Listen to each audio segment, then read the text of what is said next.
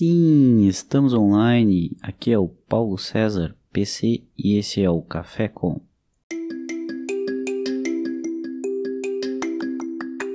Então hoje eu tô com o Vinícius Possogon Gorim, engenheiro eletricista, mestre em engenharia elétrica, doutorando em engenharia elétrica. Atualmente desenvolve ciência e internet das coisas, mas também é especialista em sistemas embarcados, processamento digital de sinais e sistemas em tempo real é professor do magistério superior, é gamer, nerd, amante de café e bacon. Vini, muito obrigado por estar participando do Café Com. É um prazer enorme ter tu aqui. Cara, fala um pouco de quem que é tu e no que que tu trabalha. Olá, PC. Olá, pessoal. Muito obrigado pelo convite. É um enorme prazer estar aqui. Gostaria de começar falando, PC, que café é sem açúcar, tá? Certamente. Sem açúcar. Bom, eu sou eu sou engenheiro eletricista, né? Mas na verdade eu puxei a minha formação para esse lado de docência e como eu gosto de falar para meus alunos, eu sou engenheiro da computação enrustido, tá? Traidor. Então, traidor. então eu sempre gostei muito dessa área da computação e, e sempre puxei a minha formação para essa parte de sistemas inteligentes, internet das coisas, que é uma área comum aí entre computação e elétrica, né? E essa parte de programação também, e aí eu ministro disciplinas nessa área no ensino presencial e no ensino à distância também. Uhum.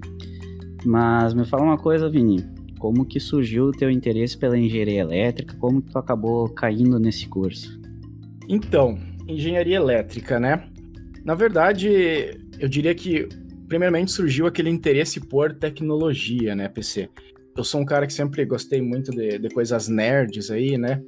E o, talvez o meu principal interesse nerd sempre foram os games, né? Jogar videogame, jogar no computador, usar o computador, você ficar no computador o dia inteiro, mesmo numa época onde tinha internet de escada e não podia fazer isso, né? Mas a gente ficava. Então eu sempre gostei muito dessa parte de tecnologia.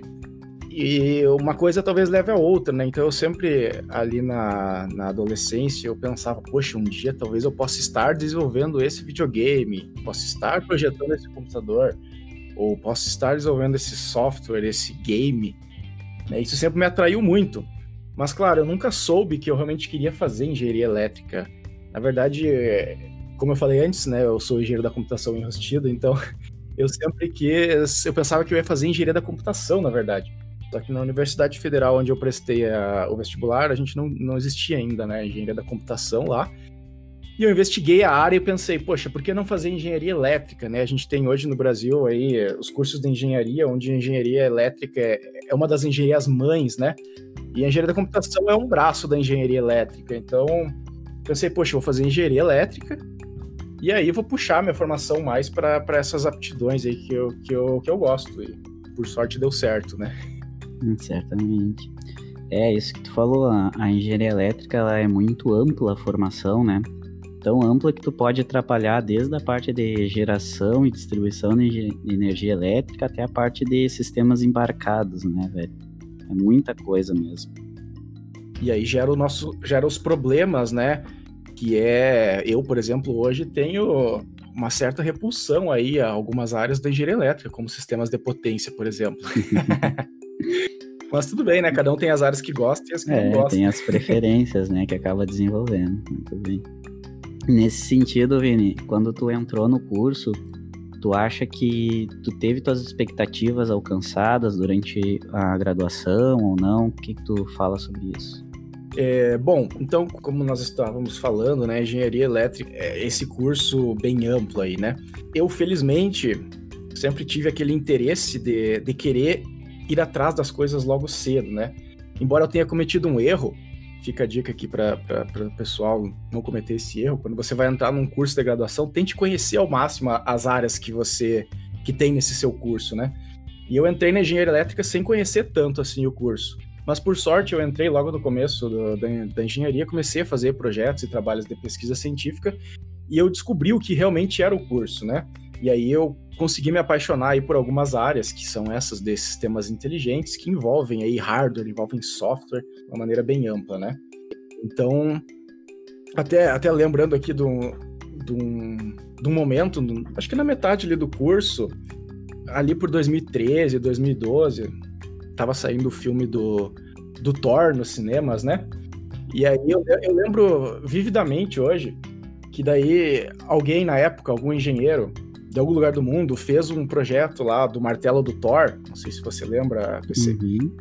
É, fizeram um projeto lá eletrônico do martelo do Thor, projetaram ele, e aí só quem era digno, no caso o engenheiro, uhum. projetou, conseguia erguer o martelo, as outras pessoas não conseguiam, né? E aí, e aí eu achei muito legal isso na época, porque eu tava ali, sei lá, terceiro, quarto semestre de curso, e eu pensei, poxa, um dia eu vou poder conseguir fazer isso aqui. Pelo menos ter o conhecimento técnico para isso, né? É claro, tô dando um exemplo aqui fora do mercado de trabalho, né? Mas ainda assim serve para você alimentar aquele seu aquele seu desejo uh, mais nerd, assim, né? Você consegue é interessante isso. Você percebe que você tem o conhecimento para fazer algo que você gosta muito, né? Então, respondendo a sua pergunta, sim, atende essas expectativas. Excelente. Uh, isso que tu acabou falando, os pequenos estímulos que nos trazem e nos mantêm no curso, né? Uhum. A questão de poder montar um, um, circuito que tu bate o olho e diz assim, isso aqui nunca vai virar um produto. Mas é Exato. uma coisa que, que tu aplica um conhecimento e tu sabe explicar como funciona, tu sabe fazer, né? E é um circuito básico, uhum. é um aqueles faça você mesmo, mas são coisas que te, te instiga a curiosidade e aplicar o conhecimento para poder explicar aquilo, né?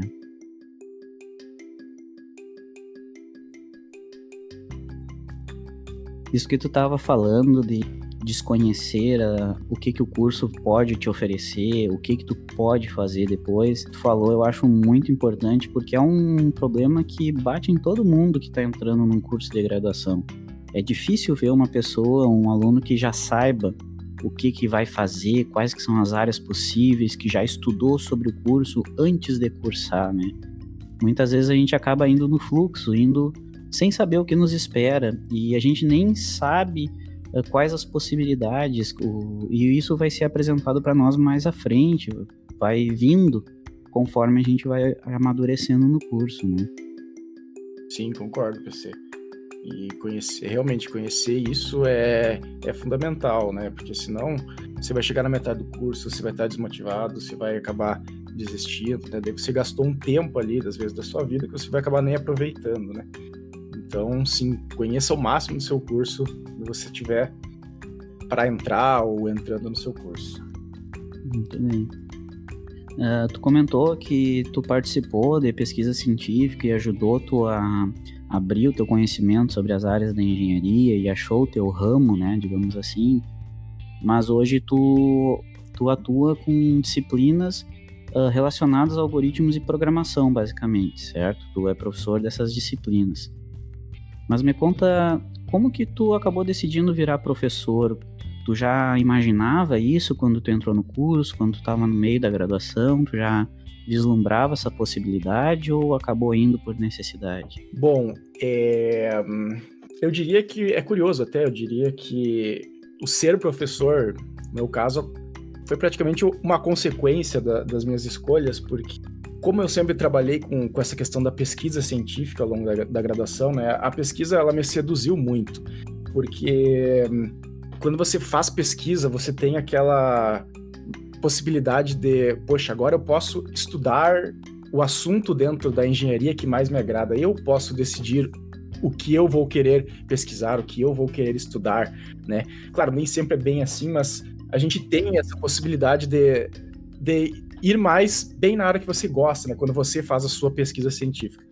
Isso sempre me seduziu. E a gente sabe, né, que no Brasil a gente não consegue desvincular o professor do pesquisador na maioria das vezes, né? Então você quer ser pesquisador, você acaba sendo professor também, né? Por consequência. Então ser pesquisador sempre me agradou. E aí, como eu sabia desse, desse quesito no Brasil, eu pensei, poxa, talvez eu vá ter que ser professor também, né?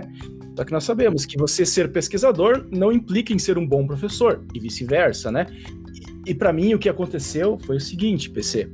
Eu sempre fui uma pessoa, alguns anos atrás, durante a minha graduação, né? Uma pessoa que era muito tímida, que tinha muita dificuldade em se comunicar.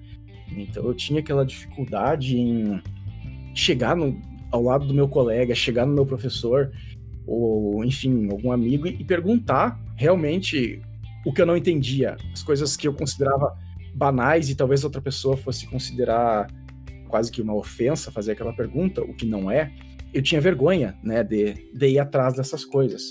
E quando você tem essa, essa extrema dificuldade em se comunicar, e aí você virar professor, parecem coisas opostas, né? São, são extremos aí, né? É verdade, é uma evolução muito grande, né? Tu desenvolveu uma habilidade do zero, assim. Então, o, o fato de tu ser introspectivo, digamos assim, um pouco pouco sociável, né? Deve ter sido um problema bem grande no tu aproveitar algumas oportunidades, e exercer a tua proatividade até durante o curso, né? Eu acredito que isso foi um problema bem grande. Uh, tu enxerga dessa forma também? Tu consegue relatar alguns outros problemas que tu sofreu por possuir essa característica, Vini? O fato de você ser, né, uma pessoa com essa dificuldade de, de comunicação, PC, é, para mim, pelo menos, gerava muito uma certa falta de confiança, né? Porque a partir do momento que você não pergunta o que você deveria saber, você não tira a sua dúvida, talvez, e você não estudou, não foi atrás o suficiente para compreender aquilo, você vai ficar com um lapso ali no seu conhecimento, né? E isso pode gerar alguns problemas para você, principalmente mais para o final, final de um curso, para uma entrada no mercado de trabalho, por exemplo, né?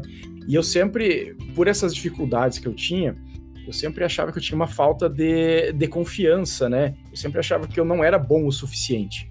E isso acabava me trazendo algumas barreiras, né?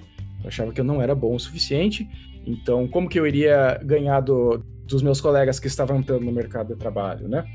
Porém, a, depois que você começa a ser inserido no mercado de trabalho, isso até fica como dica para o pessoal que faz engenharia de um modo geral, né, ou cursos de tecnologia, quando você está se formando, quando você está entrando no mercado de trabalho, a chance de você ter um, um pensamento como esse, do, do, tipo, sou um profissional ruim, ou serei um profissional ruim, ou não sei nada, não é bem assim que as coisas funcionam. Porque se você se dedicou ao longo do seu curso, se você se esforçou, você pode não ser a pessoa com maior detenção daquele conhecimento técnico. Mas se você souber buscar, souber onde encontrar a informação tiver a vontade de fazer as coisas, né, aquela proatividade, você vai, vai ter o sucesso, né? Então é, é um pensamento que eu tinha muito na época, mas que aos poucos eu fui, fui definhando ele, né? Essa falta de confiança aí. Uhum. É, esse problema da, da falta de confiança, de, principalmente gerada pela, por essa parte de, de ser tímido, de ser introvertido, enfim, a falta de confiança atinge várias pessoas e cada vez mais né, a gente consegue perceber isso, que as dúvidas, que o problema no acúmulo do conhecimento começa a acumular tanto que chega um ponto que tu não consegue mais reverter isso, ou se torna muito difícil, né? E como tu falou, com certeza, a, mais adiante isso vai fazer falta, né? Embora o conhecimento técnico tu consiga agregar depois, mas o desenvolvimento de uma habilidade sociável, de trabalho em grupo, enfim, essas outras características não quantificáveis, acaba fazendo falta, né? E tudo é um processo, como tu falou, né? Tu vai desenvolvendo, tu vai polindo, tu vai treinando essa capacidade de interagir e a capacidade de, de se expressar, né? São, é tudo um processo que toma tempo, né? Uh, nesse sentido, Vini, como que tu consegue uh, caracterizar, se é que tu consegue de alguma forma, como que tu foi terminando com essa barreira, né? Tu buscou alguma ajuda, foi com um grupo de estudos, como que tu acha que tu conseguiu vencer essa barreira de ser uma pessoa tímida para hoje se tornar um professor? Eu, o que aconteceu é que eu terminei minha graduação, eu, eu realizei o meu mestrado, né? E eu entrei no, no doutorado. E aí, quando eu entrei, tá, estava no começo ali do, do meu doutorado, eu comecei a buscar a, a docência, né? Comecei a buscar aí instituições para entrar como, como docente. E até aqui contando uma história, então, quando eu fui fazer uma seleção, né, para a instituição de, de, ensino superior, qualquer, qualquer instituição que você vai fazer uma seleção, seja pública, seja privada, né, existe uma, uma banca, né, PC, existe uma banca onde você, uma banca avaliadora, outros professores vão avaliar você, a sua didática, a sua aula, né, e aí você vai lá dar aula para aquelas outras pessoas, né, então imagina eu, com experiência quase zero, experiência muito pouca ali como docente, tímido pra caramba, porém dedicado. Eu sempre fui uma pessoa que, embora eu soubesse dessas minhas deficiências, né, de, de falar, eu sempre, poxa, eu sei que eu tenho essa deficiência, então eu vou praticar bastante antes, né? Então eu, eu ia lá e praticava muito na minha casa até eu conseguir dar a minha aula. Mas o mais curioso é que quando eu fui participar da, dessa seleção a qual foi admissionado aí, é, nem voz eu tinha, PC. Eu fui lá, dei a minha aula, não tinha experiência e eu não tinha voz, eu tava sem garganta, com dor na garganta, e eu não tinha voz. E eu dei a minha aula sem garganta, mas de alguma maneira eu consegui demonstrar ali a minha didática, eu consegui demonstrar ali o meu conhecimento.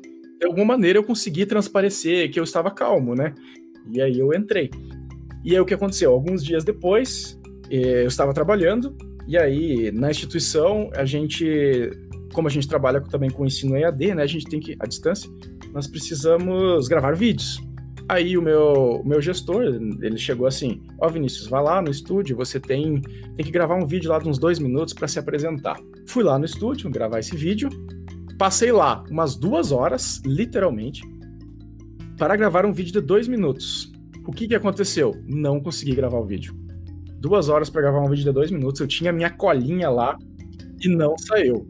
Por quê? Porque eu tava muito preso àquela cola que eu tinha ali, um papelzinho que eu ficava tentando meio que ler, me dava um branco e eu não sabia como proceder. E tinha outras pessoas ali ao meu redor também, né, que dificultavam um pouco. Bom, aí eu poderia ter simplesmente desistido, né, mas eu não podia fazer isso. Então, o que, que eu fiz? No dia seguinte, eu voltei lá naquele estúdio, pedi a chave lá e disse: Ó, oh, vou ficar aqui praticando. E fui lá e fiquei praticando sozinho. Até que saiu o vídeo, até que saiu a gravação. E aí eu fui praticando e fui praticando, e praticando sozinho, e fui produzindo outros vídeos, né? E aí, de uma hora para outra, uma hora para outra não, né? Mas com bastante prática, as coisas ficaram uh, naturais. Né? Então, infelizmente, eu, eu não, não, fiz nenhum um curso de oratória, alguma coisa assim, mas é aquela história de que a prática leva, pelo menos, a gente a um, a um nível padrão aí aceitável. Uhum.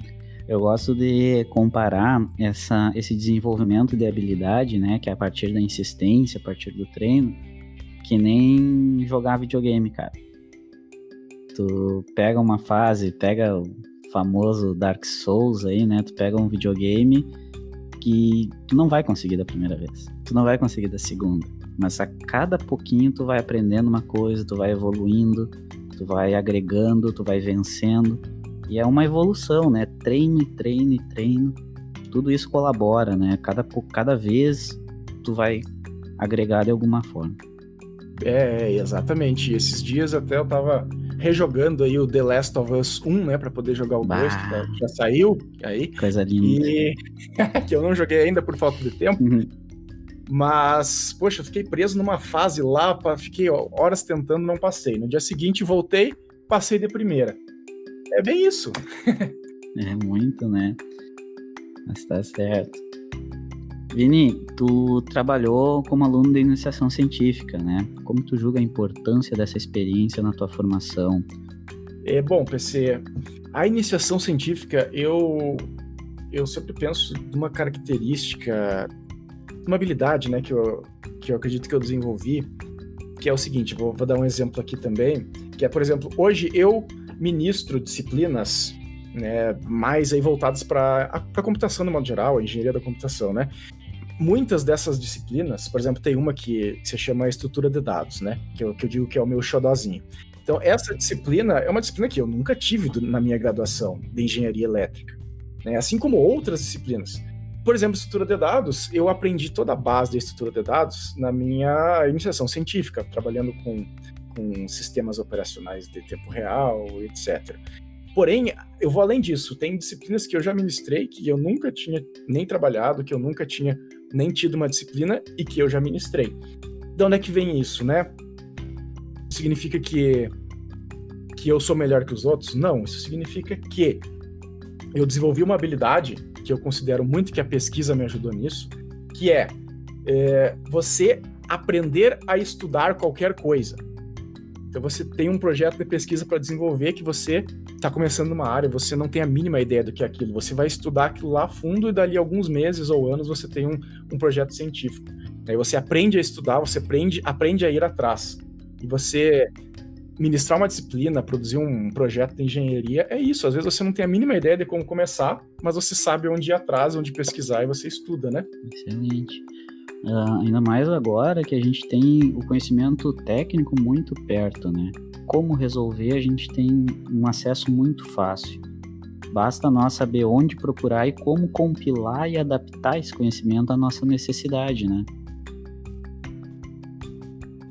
Vini, que outras atividades que tu desenvolveu durante a tua graduação, seja dentro da universidade ou não, que tu acha que colaborou de uma forma significativa na tua formação pessoal ou profissional? Tem uma habilidade que não é exatamente uma habilidade desenvolvida dentro da universidade, né? Mas é como eu sou bastante nerd, né? Como eu fui citado. E eu gosto muito o problema, PC, é, o problema é que não é você ser nerd, né? O problema é se você só consome coisas nerds, é uma coisa. O problema é quando você é nerd colecionador, né? Que nem eu. Aí você, você precisa daqui a pouco de um container para alugar um container para armazenar as coisas da sua casa. Começa com uma estante, vira duas Exatamente. estantes, uma sala, uma casa. né? Mas dentro dessas, desse meio aí, tem uma coisa que eu sempre gostei de fazer que foi ler, né? Sejam livros e até principalmente histórias em quadrinhos aí, uma vertente até mais adulta.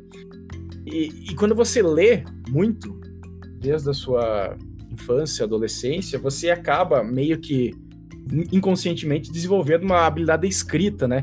Então, assim, eu acho que de modo geral, engenheiros, né, e pessoal, pessoas da área da tecnologia não são muito de gostar de escrever. Tem exceções, mas a gente normalmente não gosta tanto de escrever. E eu também nunca gostei muito de escrever, mas eu aprendi muito a escrever lendo, né? Então você aprende de maneira inconsciente aí, e eu considero que eu tenho uma facilidade para colocar as palavras no papel, né? Sejam palavras técnicas, sejam palavras já alguma coisa mais pessoal, eu considero que eu tenho essa facilidade e essa uma velocidade maior também. E eu acredito que isso veio muito dessa, dessa questão de ler uh, vorazmente, né? A leitura contribui muito para tu conseguir organizar tuas ideias no papel, né? Tem que se ligar que tu, que tu quando pensa algo é uma forma, mas quando tu tem que explicar isso para alguém, alguém tem que ler teu reporte depois, alguém tem que entender o que tu tá pensando, é diferente. E a leitura certamente contribui muito para isso. E qualquer nível de leitura, né? Questão que a gente está falando aqui é estruturar ideias, é saber se expressar, né? E Vini, durante a graduação, tu chegou em algum momento, a, pensou em abandonar o curso, trocar de curso ou desistir desse meio? Bom, PC, é, na verdade eu nunca pensei assim, realmente desistir da graduação, né? E embora eu sempre soube, desde que eu comecei o meu primeiro ano de curso ali, né, quando eu comecei a entrar no, no, meio da iniciação científica, aprendi o que era o curso, eu sabia que teriam áreas ali dentro da engenharia elétrica que eu eh, não, não curtiria, que não seriam do meu agrado, né? É, como até hoje eu não, não gosto da parte de sistemas de potência, não gosto da. Tudo que for acima de 12 volts aí, que você eu gosto de coisas que você até consegue colocar na tomada, tá? Mais do que isso dificulta a minha vida.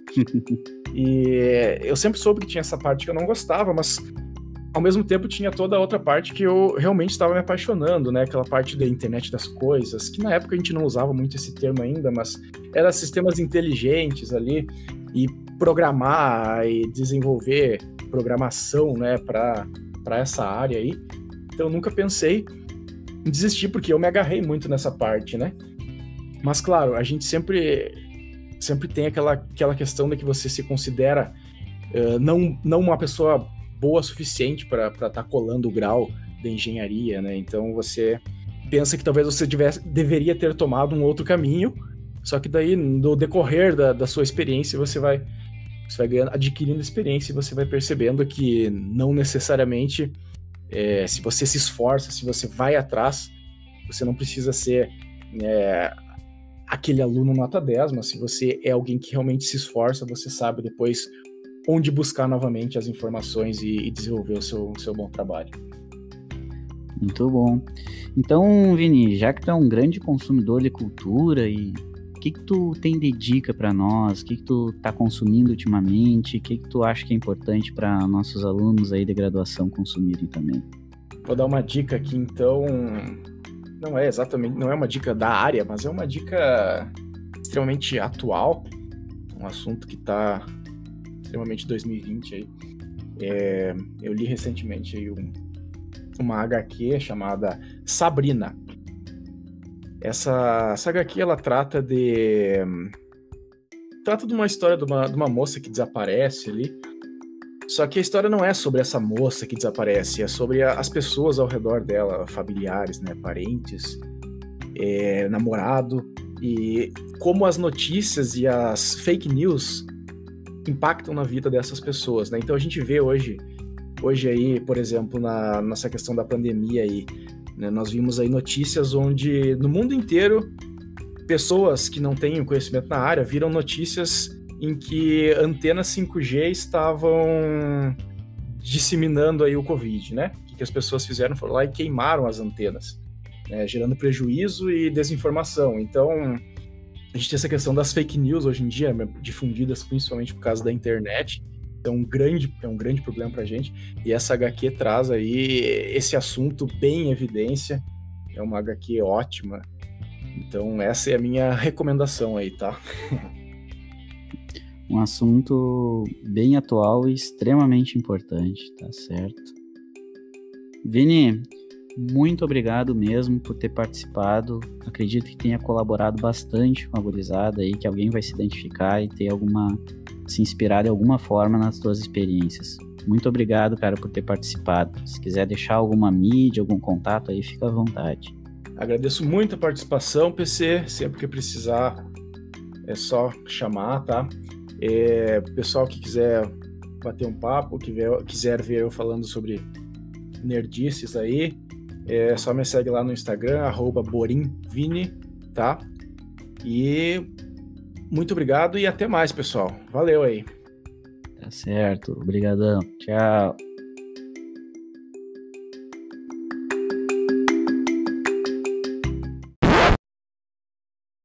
Esse limite de tensão e potência de trabalhar também eu tenho bem claro na minha cabeça, assim. Eu gosto de coisas acima de milivolts, até no máximo 1 kV e menos de 500 watts. Essa é a minha área. Nossa, tá, tá bem limitado.